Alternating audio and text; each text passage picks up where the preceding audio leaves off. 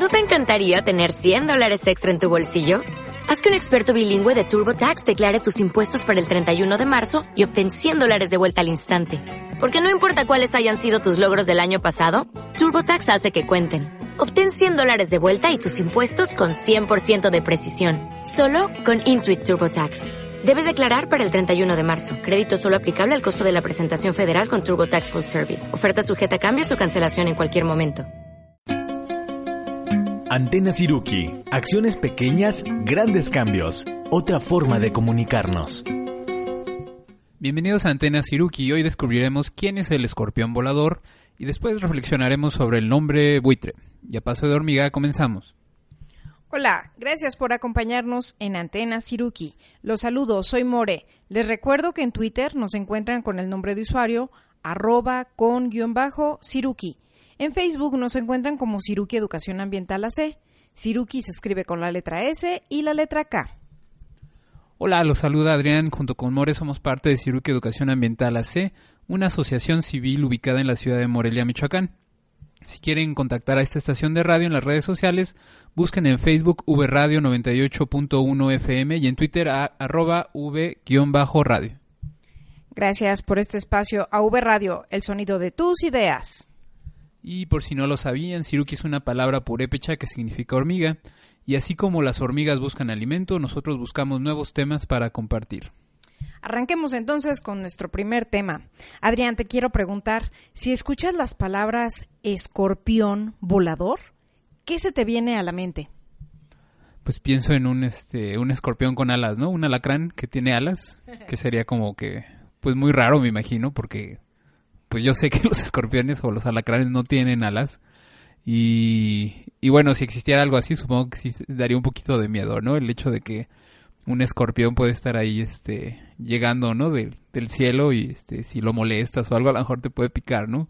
También pensaría, no sé, ¿no? Como por ejemplo en, los alebrijes, ¿no? Que son estos, estos seres, criaturas fantásticas que, que los artesanos luego hacen y que normalmente son como una mezcla, ¿no? De distintos animales, ¿no? Que les ponen cuernos y le ponen este cuernos de vaca o este alas de mariposa y cola de, de no sé, de un perro, ¿no? Entonces todo es como una mezcla, patas de, de insectos. Entonces pensaría en algo así, ¿no? Como que una una mezcla, ¿no? De cosas. Coincido contigo, cuando yo lo escuché también me imaginé como una lebrige, exactamente.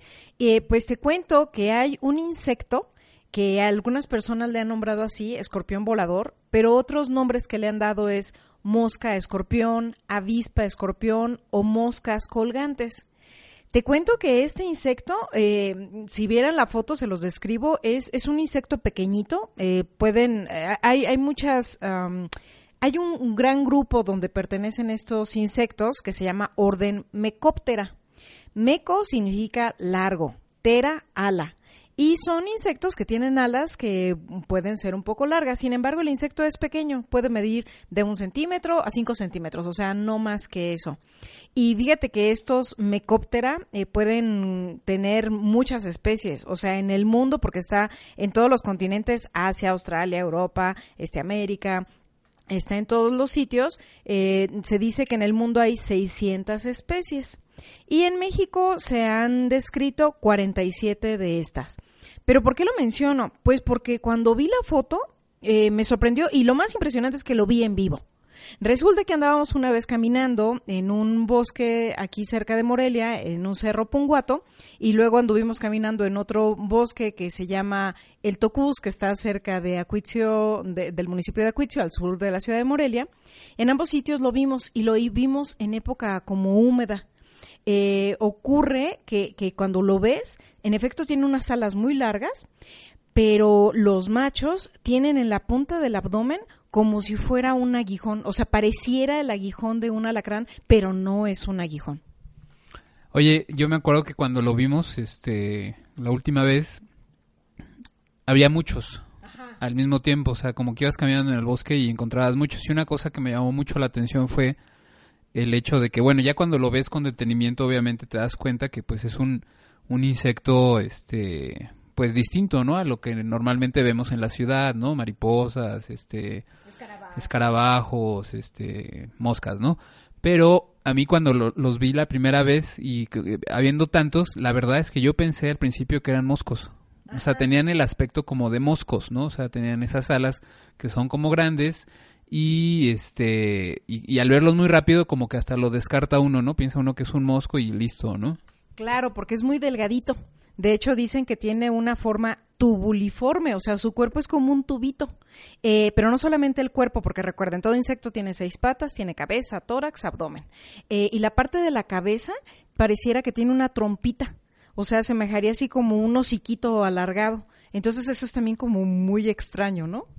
Así es. Y bueno, otra cosa que hizo, a mí me hizo ver que no era un, este, un mosco, era que era amarillo. ¿sí? Ah. E-, ese color amarillo, dije, ah, bueno, pues a lo mejor es un mosco amarillo este, bastante particular, ¿no? Entonces, este, fueron como eh, ciertas pistas que, que hicieron que, que bueno, vas y, te fijas más, ¿no? Decir, ah, este, este bicho está muy raro. Exacto, Adrián, sí, entonces imagínense, un insecto trompudo, ojos grandes, porque son grandes, las antenas también son muy largas y, y, tú ves que en algunos individuos, que bueno, les digo que los machos son los únicos que lo tienen, el abdomen termina en una puntita enroscada, eh, que si te fijas con detenimiento, en, los alacranes cuando vemos una puntita, vemos que es solo una punta, o sea, es con lo que pique el aguijón, pero en este se ve que son como unas tenacitas, o sea, son como dos puntitas y que creen, les sirve para agarrar a la hembra cuando están en su periodo de reproducción. El macho emite feromonas, un aroma especial para atraer a la hembra, y la hembra, pues en el abdomen no tiene esa colita enroscada. Entonces llegan y él tiene que buscar una presa, algo tiene, tiene que buscar algún obsequio, algún animalito muerto para dárselo a ella, y entonces ella acceda a ser pareja de él. Wow, qué interesante. ¿eh? Este, una pregunta, entonces, eh, realmente esta parte que dices que es la parte final del abdomen, que bueno, es como su colita, ¿no? Este, entonces no tiene veneno, no es un aguijón realmente, ¿no? No, no, no, no es aguijón, no tiene veneno. De hecho, eh, aunque las mandíbulas se le ven como poderosas, eh, y les digo, tiene un como un hociquito, en realidad este orden Mecóptera, donde pertenecen estos insectos, pues comen cosas muy variadas. Por ejemplo, pueden comer materia orgánica en descomposición, polen, néctar, o sea, es como si fuera un pequeñito colibrí, pero también puede comer pétalos de flores, también pueden ser eh, cazador, pero un cazador pasivo. Fíjense que es bien curioso, dicen que normalmente te lo encuentras debajo de las hojas, agarradito de las dos primeras patas delanteras, se sostiene y si pasa una presa, este puede atraparlo. Y bueno, ya que lo atrapa, este lo sostiene, eh, tiene una saliva que sí va a promover a que se eh, diluyan las, la carnita, se degrade la carnita de la presa y después la va a succionar esos fluidos, de tal forma que al final lo que quedan cerca son exoesqueletos de, de la presa, pero, pero la alimentación es muy variada.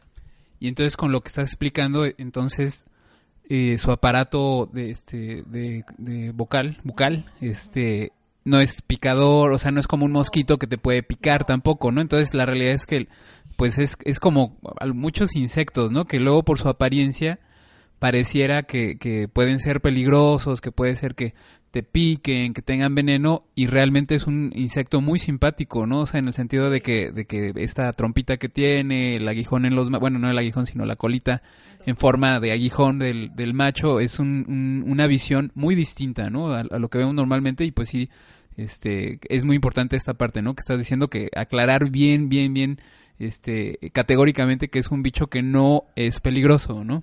Es correcto, Adrián. Te cuento que en el año 2014 salió y estuvo circulando en las redes sociales una nota donde sacaban una foto de este insecto y lo nombraron así como alacranes voladores y fue en Sonora. Entonces se generó una conmoción en, la gente porque como tú dijiste al principio del programa, imaginarte un alacrán volando te angustia, ¿no? O sea, por el veneno y lo que puede pasar. Entonces, eh, después de que circuló y hubo mucha gente espantada, sacaron la nota corrigiendo que se trataba de este insecto que es inofensivo y que no iba a pasar nada. Y la gente decía, pero ¿por qué hay tantos? Bueno, pues les platico un poquito. Ya que la hembra, ya que la hembra accedió al regalito que le dio el macho, eh, dependiendo del tamaño que haya sido el regalito, o sea, esa presa muerta que le está ofreciendo la hembra, es el tiempo que van a durar juntitos pegados en la cópula. Eh, mientras más tiempo duren unidos, mayor cantidad de esperma va a pasar a la hembra y entonces van a generar mayor cantidad de huevos. ¿Dónde andan normalmente? Les decía que pueden andar en la hojarasca, porque de hecho ahí tiene que ser un sitio como húmedo porque ahí es donde la hembra pone los huevecillos. No, eh, no hay un dato, no, no lo encontré, es muy poco eh, conocido este orden mecóptera, hay muy pocos estudios si algún entomólogo por ahí que, sepa de esto, pues que nos, nos eche un, mensaje, ¿no? Por supuesto, sí. Pero lo que sí han descubierto y han observado es de que ponen los huevos entre el hojarasca y necesitan que la hojarasca esté húmeda porque ponen los huevecillos y ¿qué crees? Con la humedad ambiental los huevecillos se van haciendo más gorditos. O sea, agarra la humedad del ambiente y se hacen más gorditos. Eh, pueden durar así más o menos unos 10 días si es que hay humedad suficiente. Eh, y después va a salir una pequeña larva que tiene que durar como larva cambiar de tamaño cuatro veces, o sea, dicen que hay cuatro estadios, cuatro tamañitos, y ya después acaba un hoyo esa larva y va a ser una pupa. Pupa es como si estuviera dormida y, va a durar dormida un mes y luego, ¡pum!, salen los adultos. ¿Qué favorece que este ciclo se cumpla? La humedad es muy importante. Entonces se ocurrió que estaba en una época de sequía, de repente llueve mucho, ¡pum! van a darse el boom de salida de los adultos. Wow, qué interesante. Este, digo, no sé si te sepas este dato, pero eh, las larvas, eh, ¿qué comen? Ah, las larvas eh, justamente comen cosas descompuestas. Por eso es a propósito que los huevecillos se ponen en la hojarasca, porque ahí van a encontrar, pues, cosas que estén, este, pues, en descomposición. Hojitas, pueden comer algún este animal que ya esté muerto. Hay algunos casos reportados de que pueden comerse a otras larvas. Pero bueno, hay mucho, les digo, que todavía no se ha observado de estos insectos que son sorprendentes. Fíjate que, digo, yo no sé si, si haya un dato por ahí, pero me dio de las dos experiencias que tengo, este, encontrándome con los, con los escorpiones, la mosca escorpión o escorpión volador, este, me dio la impresión de que nada más están en sitios que tengan como, pues, como bosques. O sea, que no lo vas a encontrar en la ciudad, es un bicho que no vas a encontrar en la ciudad. Pues fíjate que de hecho sí, sí prefiere espacios boscosos por esta cuestión de la humedad. Casi vamos a ir a, un corte, pero vamos a regresar a seguir platicando del escorpión volador y vamos a escuchar una canción que pues si estamos hablando del escorpión volador, pues hay un grupo que se llama The Scorpions. Entonces vamos a escuchar una canción que se titula All for One. Todos para uno sería la traducción correcta. Entonces no se vayan, regresamos. Desde Morelia escuchas Antena Siruki. Regresamos.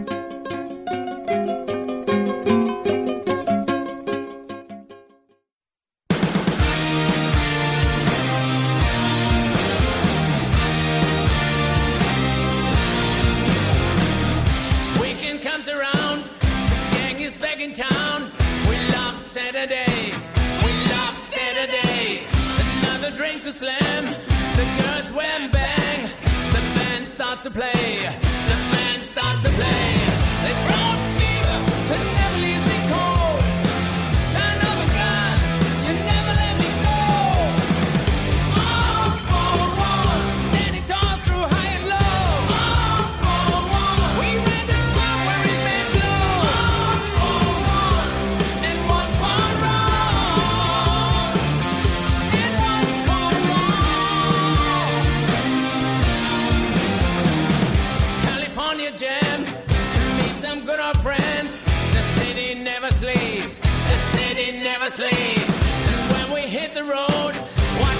Trouble, bro.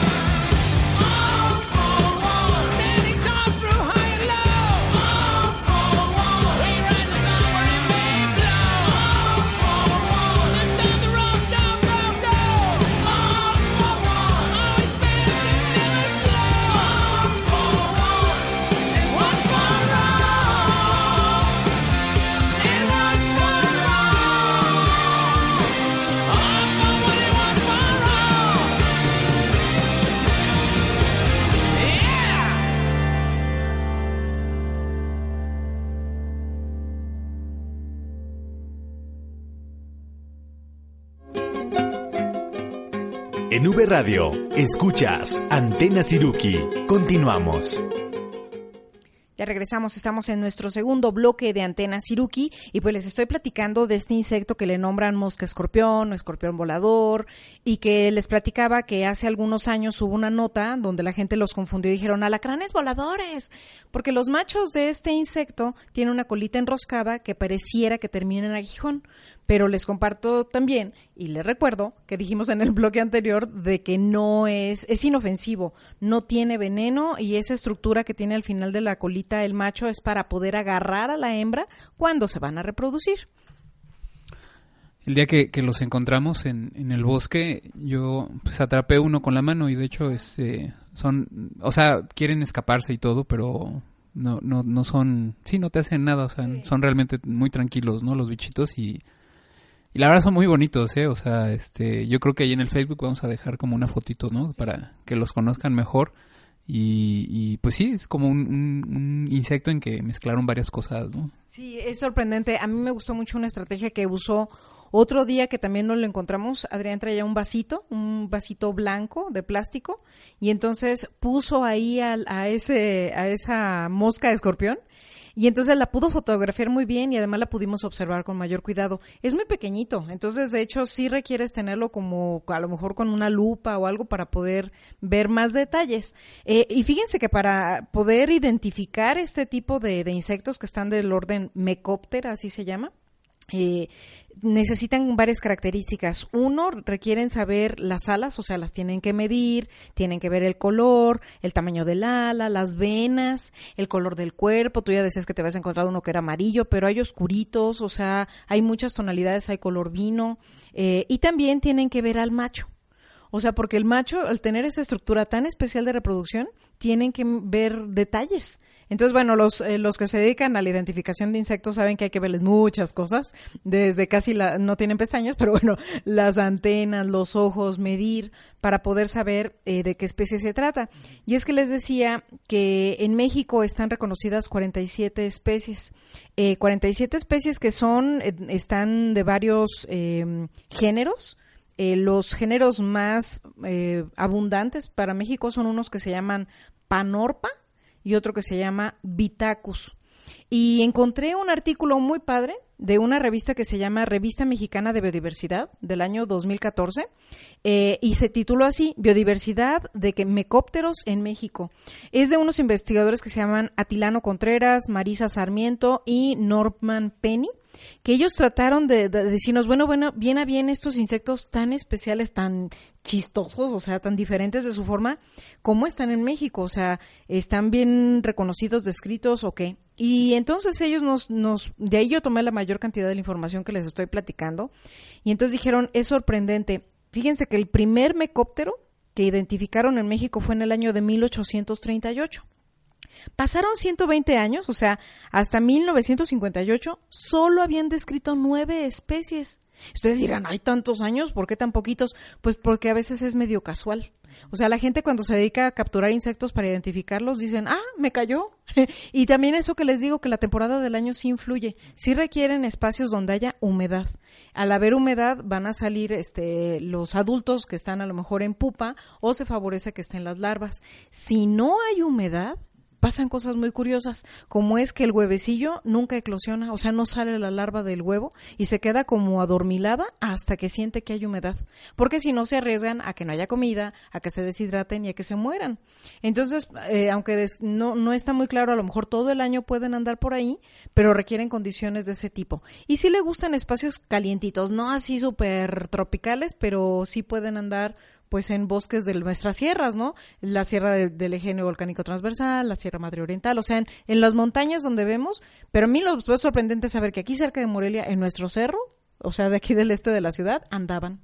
Sí, y una cosa que, bueno, una idea que no cerramos hace rato, ¿no? Era que, que a lo mejor no es un bicho que sea muy citadino, ¿no? O sea, que no lo vamos a ver aquí emerito en, en, en, la, en la, la avenida Madero ni nada, ¿no? O sea es este sí necesita algo de vegetación, bosque, este, todo esto, ¿no? Entonces, pues a lo mejor digo, a lo mejor hay que investigar por ahí si tiene eh, tiene posibilidad de ser como un, un, insecto indicador, ¿no? De calidad ambiental, o sea, en el que en el sentido de que si lo encontramos quiere decir que hay como un, bueno, vegetación disponible ahí para que pueda darse su ciclo de vida, ¿no? Como por ejemplo los, no sé, algunos eh, animalitos como los las efímeras, que son insectos que sus larvas son acuáticas y ellos son eh, indicadores de, de calidad buena de agua, ¿no? Si los encuentras en un cuerpo de agua quiere decir que esa agua está relativamente limpia. Fíjate que sí, eh, estos autores de, de este artículo que les platico todavía dicen hay mucho todavía por descubrir. De hecho, pensamos que hay más especies en el país de las que imaginamos. O porque las 47 que están descritas, eh, dice, ocurre algo muy especial. Eh, cada una de esas especies tienen a lo mucho una o dos localidades donde te la encuentras. O sea, son muy específicas. Ellos dicen que hay mucho endemismo. Eh, significa que esas, esos mecóptera que encontramos solamente están ahí. Y hay unos nombres muy padres, por ejemplo, hay un mecóptera que le llaman Panorpa mexicana, eh, que está en, en, en la parte de los cerros de Puebla, Veracruz. Hay otra que se llama Penorpa michoacana, perdón, Panorpa michoacana, y está en Michoacán, en la zona también como de las sierras. Y hay una que se llama Panorpa mixteca, que está en Oaxaca. Entonces, dice, eso es lo que nos sorprende, pero también lo que los pone en riesgo. Son tan chiquitos. Luego casi no los vemos. No los conocemos del todo. Y si los vemos, sacamos mitos de que son peligrosísimos y entonces, órale, a darle un chanclazo, pues entonces si, si ellos quieren hacer mayor difusión y si tenemos la suerte de verlos, pues la verdad es que hay que disfrutarlos y, y valorarlos. Una cosa muy interesante que me hiciste ver de, de este grupo, de los mecópteros, es que, bueno, ya nos dijiste, ¿no? Que son poco estudiados y nos metimos a, revisar en la plataforma Naturalista, que es esta plataforma donde tú puedes subir tus fotos y, y de bichos y de plantas y de, lo, de hongos. Y ahí se va creando una base de datos acerca de la distribución de estos organismos, ¿no? Entonces nos metimos, dijimos, a ver, vamos a ver cuántos eh, mecópteros están registrados, ¿no? De, en esta plataforma para México. Y la realidad es que son bien poquitos, son 25, 25 observaciones de mecópteros en todo México es realmente muy poco para un grupo de insectos. Y ya después dijimos, bueno, ahora vamos a ver cuántos hay en Michoacán. Y resulta que en Michoacán solamente hay tres, tres observaciones de mecópteros metidos en la base de datos de Naturalista. Eh, afortunadamente son tres observaciones nuestras de, de nuestra asociación Ciruki, Educación Ambiental AC.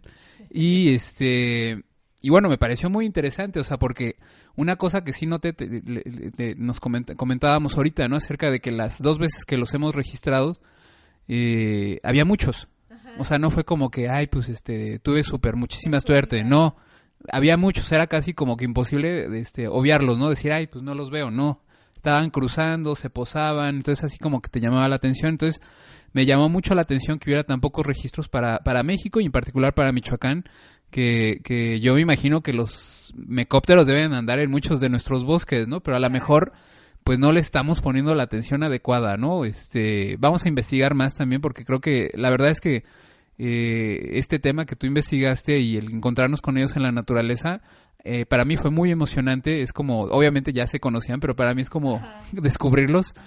Y son insectos simpáticos, poco conocidos y que yo creo que vale la pena mucho el, el, el rascarle más, ¿no? A ver qué, qué, más información hay por ahí y difundirlos realmente. O sea, porque esto que decías, ¿no? Acerca de los mitos, la verdad es que es pues muy este pues es, es desafortunado y negativo no para para bichos que que tienen su función ecológica ya lo mencionó More y, y la gente pues luego los ve mal no y creo que, que pues no está no está tan padre no Claro, y bueno, recuerden que esta plataforma naturalista que menciona Adrián, eh, puedes descargarla de manera gratuita en tu celular y funciona con fotografías. Entonces eso es muy padre porque esos 25 registros que observó Adrián, pues están, tú puedes ver la foto y ahí se ve justamente que incluso una dificultad para los eh, que nos ayudan a identificar las especies, porque dicen es que la tendría que tener en la mano. De hecho, eh, describen en este artículo que les decía que solo hay un investigador que es de la Universidad de Kansas, el doctor George Byers, que es el único que tiene una colección, digamos que más o menos completa, de ejemplares de México. Eh, porque dice es que la gente no lo pasa desapercibido, no los toma en cuenta. Y sin embargo hay un dato interesante. Resulta que hay registros fósiles de los mecóptera. Dice, y no de uno, hay de 400 especies. Yo dije, ¿cómo? Dice, sí, o sea, realmente en el periodo del Jurásico que ubicamos ahí de, de cuando andaban los dinosaurios, dice, era un insecto muy abundante y muy diverso. Eh, circunstancias, pues obligaron a, los cambios. Pero bueno, el que hoy por hoy existan 600 especies en el mundo, pues nos habla también de una, una riqueza.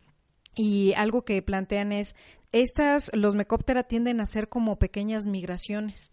O sea, si, si los adultos sienten que hay una zona muy, muy, muy seca, digamos los que viven en la parte norte del país, tienden a moverse hacia el sur o hacia sitios más húmedos o hacia la zona de los cerros, pues para poder completar su ciclo.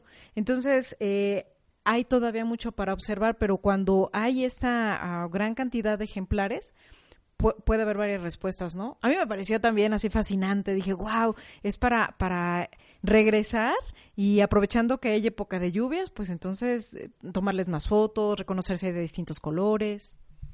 Sí, qué interesante, More. Y ahorita estaba pensando, no sé si, digo, lo mencionaste, creo que no. Eh, si sabes cuál es como su, su tiempo de vida. Eh, plantean que no es mucho, o sea, si en su ciclo de vida, desde que son huevo hasta adulto, puede, puede ser meses, muchos meses, si es que está época de sequía. Eh, el dato ya cuando están adultos no lo encontré, pero supongo que ha de ser un mes, dos meses. Es que es un insecto muy pequeño. Sí, te lo preguntaba por esta parte también de que la, la parte más eh, evidente del ciclo de vida de este bicho es el adulto. Entonces, si el adulto a lo mejor es este estar un ratito nada más, o sea, siendo adulto un par de semanas o algo así, pues es, es complicado el poderlos detectar, ¿no? Sí, por eso sí hay que estar ojos abiertos. Me pareció muy bueno el dato de que ves como un zancudo, pero raro, trompudo, con la colita enroscada. Entonces hay que checar porque quizás se trate de este escorpión volador o mosca escorpión.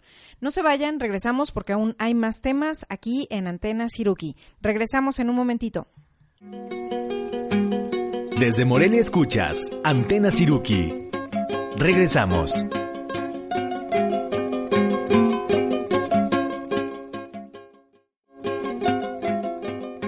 En V Radio, escuchas Antena Siruki. Continuamos. Ya regresamos, estamos en el tercer bloque de Antena Siruki y ya nada más para cerrar el tema del escorpión volador o mosca escorpión, les cuento que bueno, ya ven que decíamos que comen polen, néctar, pueden comer pétalos de flores, pero resulta que también puede este robarse las presas de las arañas, o sea, han observado que este insecto se coloca quietecito cerca de las telarañas y cuando cae una presa antes de que llegue la araña, pum, la toma con sus patas, se la lleva y entonces se la puede comer. Y bueno, los hábitos alimenticios de esta de este estos insectos van a variar dependiendo de la especie. Pero bueno, ojalá que tengan la oportunidad de verlo y en Facebook les vamos a poner la foto del insecto para que lo conozcan y el link a este interesante artículo de la biodiversidad de mecópteros en México para que puedan aprender un poco más como nosotros. Muy bien, seguro que, que está súper interesante. Y bueno, yo, yo quería hablar el día de hoy acerca del hombre buitre. Pero para entrar en materia te quería preguntar, este, ¿qué, qué te viene a la mente cuando escuchas la palabra buitre? Fíjate que esa palabra, mm, yo recuerdo de niña que, que salía mucho así como, pues de la familia que platicaba de que, ay, bola de buitres, ya se murió Menganito, y entonces ya van a llegar para la herencia. O sea, esa es mi primer referencia de, de palabra buitre. Y yo mucho tiempo recuerdo que lo conectaba con algo negativo. O sea, como, como que abusivos, como, como, bueno, y las aves como repugnantes, cosas que no, no buenas.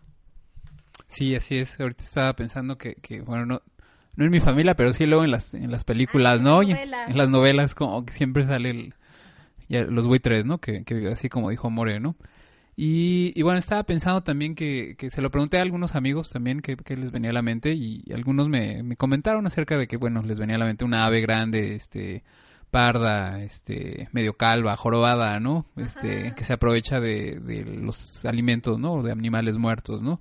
Y alguien, un, un amigo que es actuario, me comentó que, que en economía hay unas cosas que se conocen como bonos buitre, que son los bonos que, que ya están como que casi en bancarrota y entonces la gente va y los compra estando así, este, ya totalmente mal y luego los vende más caros, ¿no? Entonces me pareció muy interesante porque luego dije, bueno, la realidad es que los buitres son los que compran los bonos, los bonos buitres, no tanto los, los bonos, ¿no? O sea, porque son, son prácticamente este, deudas, o sea, bonos que están casi muertos, ¿no? Oye, sí es cierto. Y en las caricaturas recuerdo que casi eran como desiertos, este, y en las zonas así como escarpadas, no sé, algunos cerros. Ahí en un palo seco, seco, ponen un buitre, un buitre y se veía así como jorobado, como el cuello muy largo, un pico muy, muy pronunciado. Así los ubico. Sí, fíjate que, que esta palabra buitre, acá en, por lo menos acá en México y entre la, la comunidad ornitológica, es, un, es una palabra que casi no se usa. Realmente usa- usamos más este el término sopilote, ¿no? Hasta les decimos sopes, ¿no? De cariño a los sopilotes.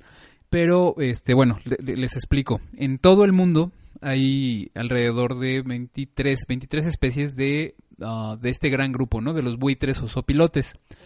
Son aves que son este, carroñeras, que se alimentan de, de animales, o bueno, sí, bueno, animales muertos. Y están divididos en dos grandes grupos, estos, este grupo de los so- sopilotes y buitres, ¿no? Tenemos a los buitres o sopilotes del Nuevo Mundo, que sería todo acá América. Y en, en América tenemos siete especies nada más de, de, este, de este grupo, ¿no? Que, que, bueno, son los que vemos, por ejemplo, aquí en, en Morelia tenemos a unos que son el, el, el sopilote cabeza roja. Ese lo podemos encontrar en, en, en unos eucaliptos que están ahí por el, por el monumento a Lázaro Cárdenas, ¿no? Que están ahí, ahí se posan durante la mañana y en, y en la noche ahí duermen, ¿no? Y, y bueno, tenemos siete especies en toda América, ¿no? De, de buitres o sopilotes. Y en el viejo mundo, que sería como Europa, Asia, África, te- hay 16 especies de, de buitres, ¿no? Entonces, bueno, eso nada más como para quedar claro acerca de, de cómo son eh, la diversidad de buitres. De esos 16 especies de buitres que hay en, en el viejo mundo, 11 de ellos están en peligro de extinción. O sea, realmente tienen muchos problemas para la sobrevivencia y ahorita lo vamos a comentar qué, qué es lo que está pasando. El tema de hoy era acerca del hombre buitre. Este señor se llama Manuel Aguilera, es un español que tiene 64 años y vive en la provincia de Huesca, en España. Y nos cuenta, ¿no? Este, yo, me encontré una nota por ahí en el Facebook, me pareció muy interesante y pues le empecé a investigar más y más acerca de este señor que, que aparte de escucharlo, les vamos a dejar ahí en el Facebook el link para que puedan ver un, pues es como un mini documental como de 15 minutos donde él nos está contando acerca de, de los buitres, de, de él, o sea, cómo llegó a los buitres y es muy interesante y muy inspirador, la verdad. Y bueno, este, este señor, lo, lo notable es que desde que era chiquito, desde los nueve años, él está, este, su abuelo lo llevó un día al, al muladar. Fíjate que, que este, esta palabra de muladar la conozco, claro que sí, que siempre me refiere a, a algo que está muy sucio, ¿no? Un muladar así, piensa hasta como en el chiquero, ¿no? O sea, un sitio que está todo tirado, sucio, moscas. Y eh, Manuel, cuando está contando, nos dice que su abuelo lo llevó un día de, de niño, nueve años, lo llevó al muladar. Le dijo, ¿quieres ver unos pajaritos? Y entonces él dijo, pues sí, vamos, ¿no? Y entonces fueron al muladar, que después ya me enteré que el muladar, en el caso de lo que, co- como lo estaba manejando Manuel, se refería, es un sitio, que es el sitio donde, en los pueblos, donde van a tirar a los animales que se les muere a la gente.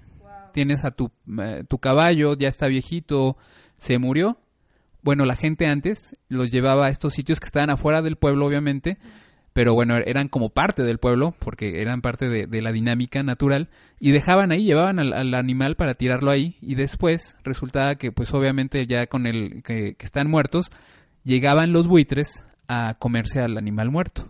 Entonces el muladar es eso, en, en, en términos, este, digamos, eh, más estrictos, eh, sí se refiere a algo sucio, pero en este caso el muladar es una parte del pueblo donde se van y se tiran los animales que están muertos. Entonces, bueno, fueron al muladar y la sorpresa de Manuel fue muy grande porque él esperaba que pues unos gorriones, ¿no? Pues resultó que estaban ahí los buitres, ¿no? Entonces, en particular, él le llamó mucho la atención los buitres leonados. Los buitres leonados son eh, una especie que se llama Gips fulvus y pues es un es un eh, eh, animal muy muy muy grande. Ahorita no tengo bien, no me acuerdo bien los datos de, del tamaño, pero bueno, imagínense que pueden llegar a tener entre una 1.5 y 2 metros de, de envergadura de ala a ala. Acuérdense que la mayoría de los buitres eh, son animales que son planeadores. O sea, entonces eh, normalmente tienen alas muy, muy, muy, muy grandes y para volar se aprovechan de, de las corrientes termales, ¿no? De aire caliente. Los podemos ver este, volando muy, muy alto, pero casi nunca están aleteando. Ellos casi no se esfuerzan para aletear porque lo- no lo necesitan. Con esas alas tan grandes están eh, tomando eh, el aire caliente que está ascendiendo. Entonces, eh, esa es su estrategia normalmente. Ahorita que dices que son planeadores, me acuerdo, hay un video terrible donde era como unas aspas de una este, eh, como en una torre eólica, o sea, de esas que generan electricidad con, con moviendo unas aspas con el viento. Y entonces pasó cerquita un buitre que obviamente iba planeando, no aleteó y no la libró. O sea, una de las aspas, ¡pum!, le dio.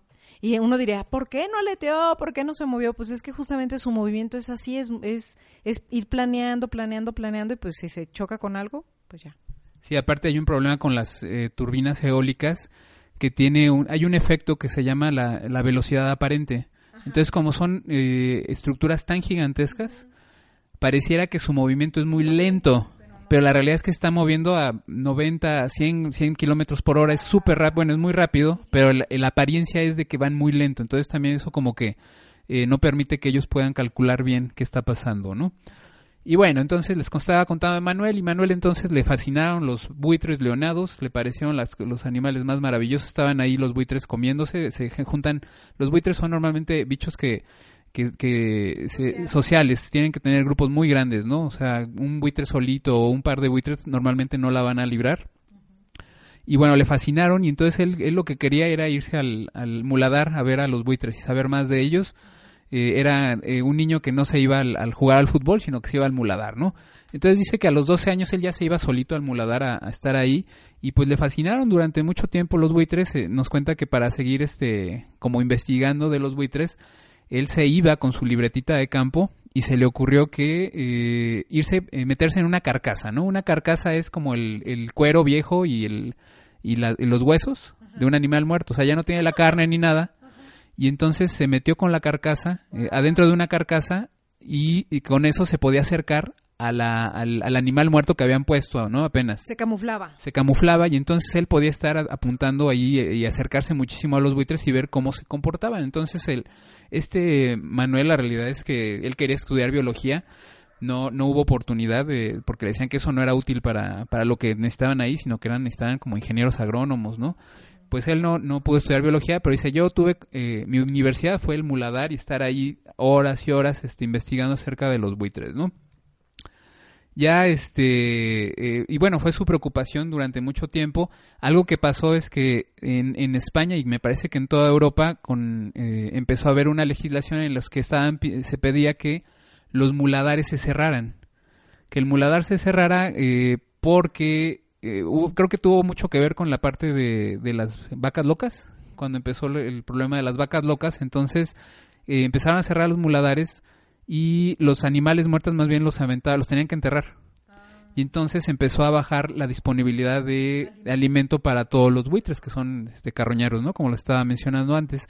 Entonces en 1986 este Manuel junto con un amigo se les ocurrió hacer el Fondo Amigos del Buitre y eh, empezaron a, bueno a, a promover que hubiera más este bueno que se reabrieran los muladares que existieran los muladares le empezó a divulgar pues las virtudes de los buitres, o sea que, que como lo comentábamos al principio, no siempre han tenido este cariz como negativo, o sea como una, él dice ahí, o sea que antes cuanto, antes de que él hiciera todas las investigaciones y empezara a hacer más difusión, a los buitres se les consideraba, yo creo que se les sigue en muchos lados, se les sigue considerando como alimañas, ¿no? O sea, como animales que son perjudiciales y que se deberían eliminar totalmente. Entonces, eh, esa es, bueno, una parte que él tiene que luchar mucho desde, desde siempre, o sea, acerca de hacer conciencia entre la gente de que, pues, los, eh, los buitres tienen una función muy importante dentro del ecosistema, del ecosistema, y, que, bueno, aparte, bueno, a mí sí me gustan, o sea, son muy simpáticos, este, están muy chistosos, ¿no? Nos vamos a ir a un corte, este, ahorita regresamos a, cerrar el tema, y les vamos a poner una canción que se llama Vultures, Vultures, de Of Monster and Men, y bueno, quiere decir buitres, buitres. Ahorita regresamos. Desde Morelia escuchas Antena Siruki. Regresamos.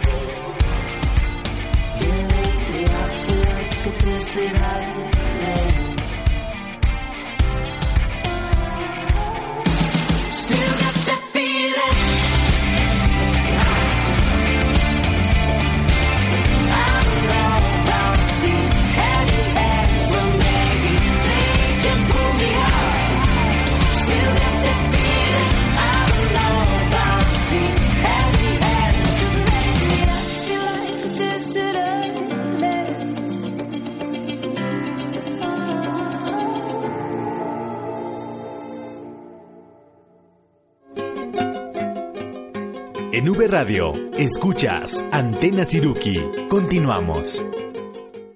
Ya regresamos, estamos en el último bloque de Antena Siruki y nos estamos platicando de este señor Manuel Aguilera, que es, le llaman el hombre buitre, pues porque desde muy niño le gustó conocerlos y ha hecho mucha labor de, de conservación allá en España para que sea valorada eh, este tipo de aves. Sí, fíjate que, que cuando contaba esto de que se metía dentro de las carcasas para, para observar el comportamiento de los buitres, él cuenta, dice, aunque yo lo hice y la verdad aprendí mucho, no se lo recomiendo a nadie porque estando ahí metido dentro de las carcasas pescó tifus, pescó unas fiebres, este, no sé cómo le llamó también, pero, o sea, sí estuvo medio enfermo con, pues imagínate, ¿no? O sea, meterte dentro de una piel muerta que igual nadie la limpió ni nada, o sea, entonces tuvo, tuvo su cantidad de, de preocupaciones y de enfermedades, pero bueno, él dice que aprendió muchísimo. Y bueno, les comentaba que hicieron este fondo de Amigo de los Buitres en 1986, que empezaron con cinco, cinco, creo que eran dos personas y ahorita en la actualidad tienen 400 miembros, los Fondo de los Buitres. Y bueno, esta asociación en España que tiene muchos proyectos, tienen de hecho este localizados o bueno, trabajan en cinco muladares que están allí en la región de Huesca y solo uno de ellos, él, él fue eh, renuente, Manuel fue renuente a abrir al público el, el, uno de los muladares porque no quería pues no quería molestar a los a los buitres, ¿no? Los buitres la verdad es que están haciendo ahí pues su están comiendo, hacen su ciclo de vida, este y no quería que los turistas fueran a molestarlos, ¿no? Pero él, él entendió que bueno, una parte también de hacerse de recursos también y que y bueno, la parte de, de educar a la gente tienes que pues estar con ella, ¿no? Entonces, este este este muladar que el cual sí está abierto al público, él va y da las los recorridos, este le enseña a la gente cómo lleva la comida, o sea, son animales que, que bueno, comida, ¿no? De, de, animal muerto. Los ponen ahí, llegan los buitres, empiezan a comer. Este, él, de hecho, le ha puesto nombres a algunos. Eh, eh, hay, hay una historia, de hecho, ahí en el, en el, en el documental pequeño que les vamos a poner ahí en Facebook, en donde cuenta acerca de un, de un buitre que él, este, no me acuerdo cómo se llama, Leo, creo que se llamaba, me parece. Y era un buitre que no se iba, o sea, que estaba siempre con ellos y, y pues unos cazadores este lo, los mataron, lo mataron, ¿no? Entonces ahí le partía el corazón el hecho de que no pudo llegar al, a informar a estos cazadores, o sea, en general a la comunidad, pero que ese mensaje llegara hacia todo mundo acerca de, lo, de las bondades de los buitres, ¿no? Claro, porque con el pretexto de la observación de buitres se puede favorecer a toda la comunidad, eh, si es en este sentido de conservación, de información, porque la gente va y pues usa un transporte, tiene que comer, tiene que hospedarse y en el camino pues entonces la gente de las comunidades van a valorar más las especies. Así es, entonces sería como bueno un beneficio el, el hecho de que el aviturismo o el turismo de observación de aves te deja una derrama económica en las comunidades. Ese es, bueno, el número uno, pero ah, podemos decir también acerca de los ah, beneficios ambientales que nos dan los buitres o sopilotes, ¿no?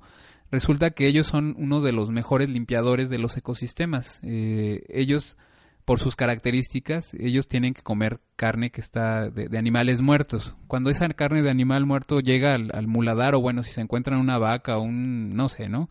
Está en, en África un elefante o lo que sea, este muerto, pues esa carne eh, empieza a ser un, un sitio de, de, de reproducción de bacterias, por ejemplo, ¿no? Y puede haber bacterias que son patógenas para, bueno, para otros animales. En el, en- me encontré por ahí que, que ellos pueden, los buitres pueden consumir antrax, o sea, la bacteria del antrax y no les hace nada porque tienen unos, en el tracto digestivo tienen una acidez salvaje en la que las bacterias no tienen ni oportunidad de pasar por ahí, entonces ellos están limpiando, ¿no?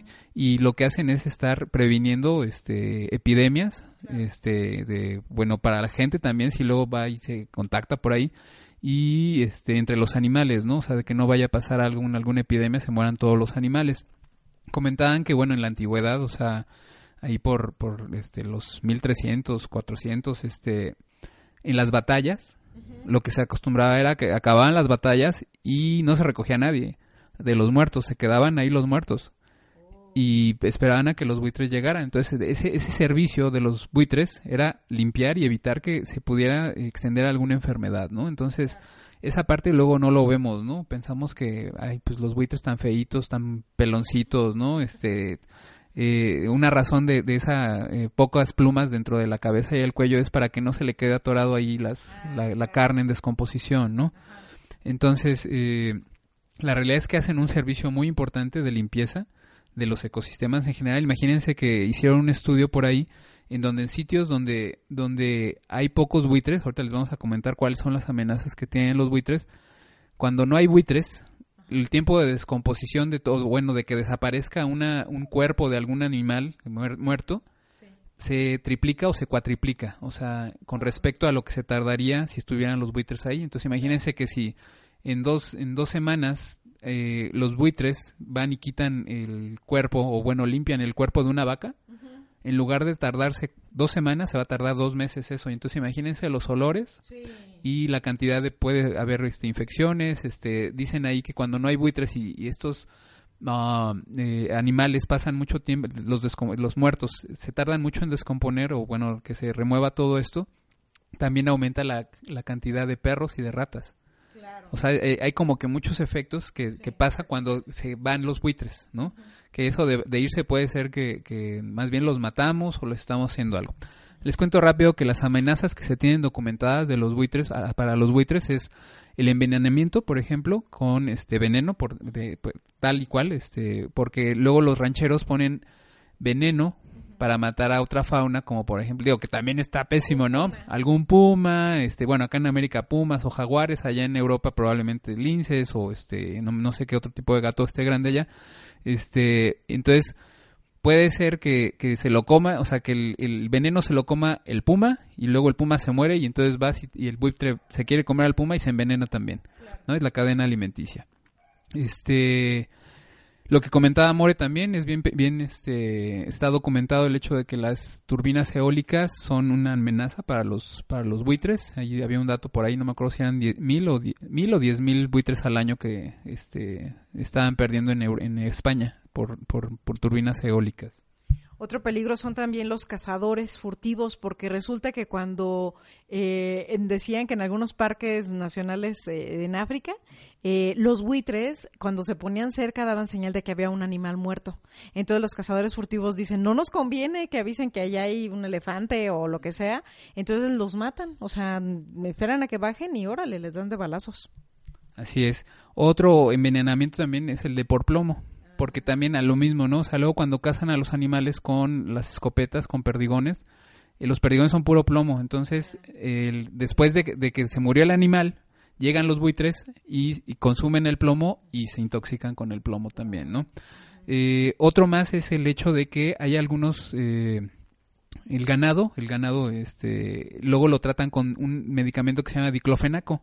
Y el diclofenaco también es tóxico para los buitres. Entonces, igual, o sea, si tienes un ganado que se murió pero que estuvo siendo tratado por diclofenaco, pues vas a meter en problemas a los buitres que lleguen a comérselo, ¿no? Oye, ¿y hay algún, eh, los buitres sí son bien vistos en algún lado?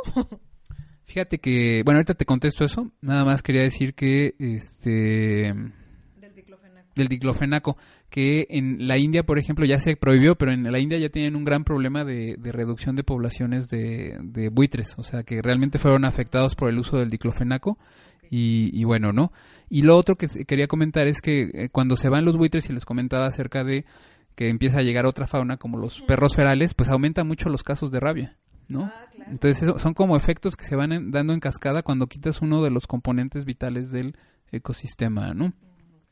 Me decías que si son vistos bien en algún lado los buitres, ¿no? O sea, culturalmente se, está docu- se tiene registros de que los eh, antiguos egipcios los veían muy bien, estaban relacionados cu- culturalmente y teníamos eran sagrados, ¿no? Y, y es como un, buitre ahí que salen los jeroglíficos, es el símbolo de la maternidad, ¿no? Entonces realmente pues es muy positivo la concepción que tienen de ellos los egipcios antiguos, ¿no?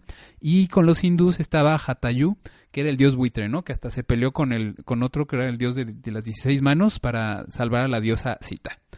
Y, ah, bueno, y entre los tibetanos, o sea, en estas altitudes tan, tan grandes que en donde ellos viven, pues no entierran a la gente, sino que más bien hacen unos, bueno, son en- entierros al aire libre, entonces realmente no entierran a nadie, sino que cuando alguien muere, lo dejan en, en sitios muy eh, elevados para que la- los, los buitres lleguen a comerse el cuerpo, ¿no? Entonces, este, también es como, como algo positivo, ¿no? Claro, es que son los recicladores de energía pura en, en el, en el planeta.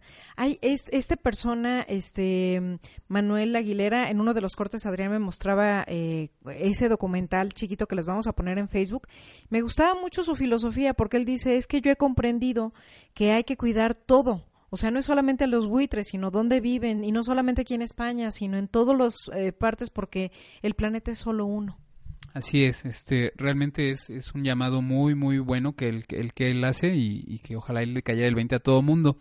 Otra de las amenazas, ahorita me acabo de acordar, es que en África en particular los matan, hay tráfico de, de partes del buitre porque lo utilizan mucho en, en brujería, las partes de los buitres. Entonces, es otra amenaza, o sea, la gente va y los mata realmente para utilizarlos para cosas como cuestiones de la brujería, ¿no? Entonces, bueno, en total, la realidad de la invitación es que, que pues si pueden, eh, investiguen más acerca de los buitres, de los sopilotes. Aquí en América les comentaba, tenemos siete especies. Aquí en México tenemos la fortuna de tener un, sopilote muy bonito, que es el sopilote rey, Sarcorramphus papa, y bueno, lo pueden encontrar en el sur de, de México, en Campeche, en, en Calakmul, en Chiapas, este, es muy bonito y muy impresionante, ¿no? Entonces, ojalá que, que hayamos este, abierto este, un poco de la curiosidad acerca de este grupo de organismos, que la realidad es que son geniales, y si pueden conocer al señor Manuel Aguilera, ahí en, les vamos a dejar los links pertinentes, ¿no? Este, y también lo de los fondos de amigos del buitre, que la realidad es que están haciendo un buen trabajo acerca de la concientización y divulgación de las eh, virtudes de los buitres. Excelente, Adrián. Pues bueno, en esta emisión primero descubrimos quién es el escorpión volador y después reflexionamos sobre el hombre buitre y toda su labor de conservación. Me despido, soy More. Recuerden que en Twitter nos encuentran con el nombre de usuario arroba con guion bajo Siruki. Me despido, soy Adrián. En Facebook nos encuentran como Ciruque Educación Ambiental. Hace gracias por haber estado con nosotros. Gracias, Sube Radio, por este espacio. Hasta la próxima. Antena Siruki. Acciones pequeñas, grandes cambios. Otra forma de comunicarnos.